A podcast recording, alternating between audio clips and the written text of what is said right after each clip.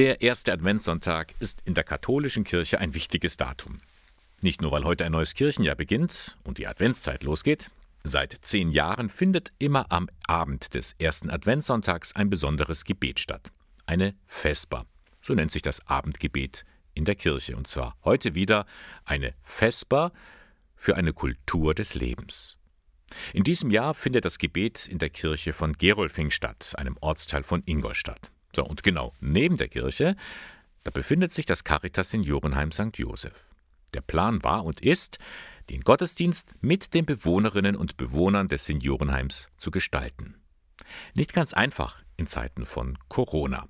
Die Einrichtungsleiterin Petra Mann hat deswegen im Vorfeld mit einigen Senioren Interviews geführt. Ich habe mit den Bewohnern Gespräch gesucht und auch eben ihre Meinung zu der ganzen Situation im Haus wegen Corona, was sie besonders belastet, aber auch was sie äh, eben den Leuten mitgeben wollen für diese Vesper.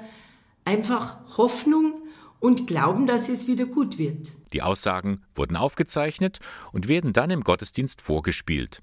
Die Botschaft, die von den älteren Menschen ausgeht, dürfte manchen überraschen. Dieses Signal, uns geht es gut, denkt doch mal nach, wir sind gesund und das ist einfach das Wichtigste in dieser Zeit. Und das haben unsere Bewohner in ihren Aussagen rübergebracht. Ja, in der Corona-Zeit war der Zusammenhalt hier in Heim, also hat man gemerkt, dass die Leute untereinander Gespräche führen und äh, sich besser verstehen. Somit haben sich auch Freundschaften gebildet. Es ist alles dermaßen dezimiert, ne? Es, es muss ja mal wieder anders werden. Ich mich sage, ich bin so schön eingerichtet, habe so Lebens durch, so viele Jahre durchgelebt und vieles Schweres gesehen, aber gleich geht es mir so gut, ich kann so schön gern noch weiter leben. Aussagen wie diese berühren auch Theresa Leuchen. Sie ist Referentin vom Fachbereich Lebensschutz im Bistum Eichstätt. Sie hat die Vesper für eine Kultur des Lebens mit vorbereitet. Wenn ich an die Interviews der Senioren denke, ähm, wie viel Kraft und Stärke sie uns eigentlich schon vermittelt haben, an die eine der ersten Aussagen, ach, wir haben einen Krieg überlebt, da werden wir das auch schaffen. Ja. Oder auch zu sagen, natürlich ist es schlimm, dass wir unsere Familie jetzt nicht treffen können, sie nicht zu uns können, aber gleichzeitig wir sind so äh, innerlich so, so fest miteinander verbunden. Verbunden sein über Grenzen hinweg. Nah sein trotz der Entfernung. Genau das empfindet Theresa Leuchen als große Stärke der katholischen Kirche. Das Gebet füreinander verbindet die Gläubigen wie ein unsichtbares Netz.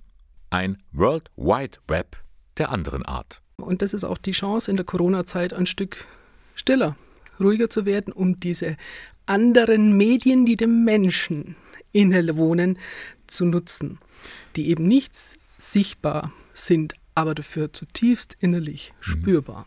Und hier sind es die älteren Menschen, konkret die Bewohner des Caritas Seniorenheims St. Joseph in Gerolfing, die uns, die wir mitten in der Gesellschaft stehen, eine Botschaft vermitteln. Das, was vermeintlich zerbrochen oder nicht mehr leistungsfähig ist, zeigt uns in dieser Krisenzeit, dass da eine Kraft und Stärke drin ist, durchzuhalten, das auszuhalten, mitzugehen.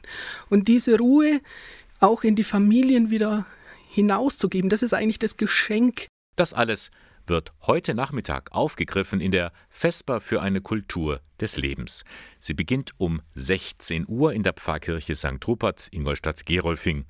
Ein Kirchenbesuch ist leider nicht möglich, dafür hätte man sich im Vorfeld wegen Corona anmelden müssen, aber der Gottesdienst wird live im Internet übertragen. Sie können dabei sein unter www.bistum-eichstätt.de. Und auch die Bewohner des Seniorenheims sind dann live dabei. Petra Mann. Bei diesem Gottesdienst geht es nicht als Übertragung, sondern es wird gestreamt und der Hausmeister setzt Laptops ein, damit wir in den Aufenthaltsräumen das mit anschauen können.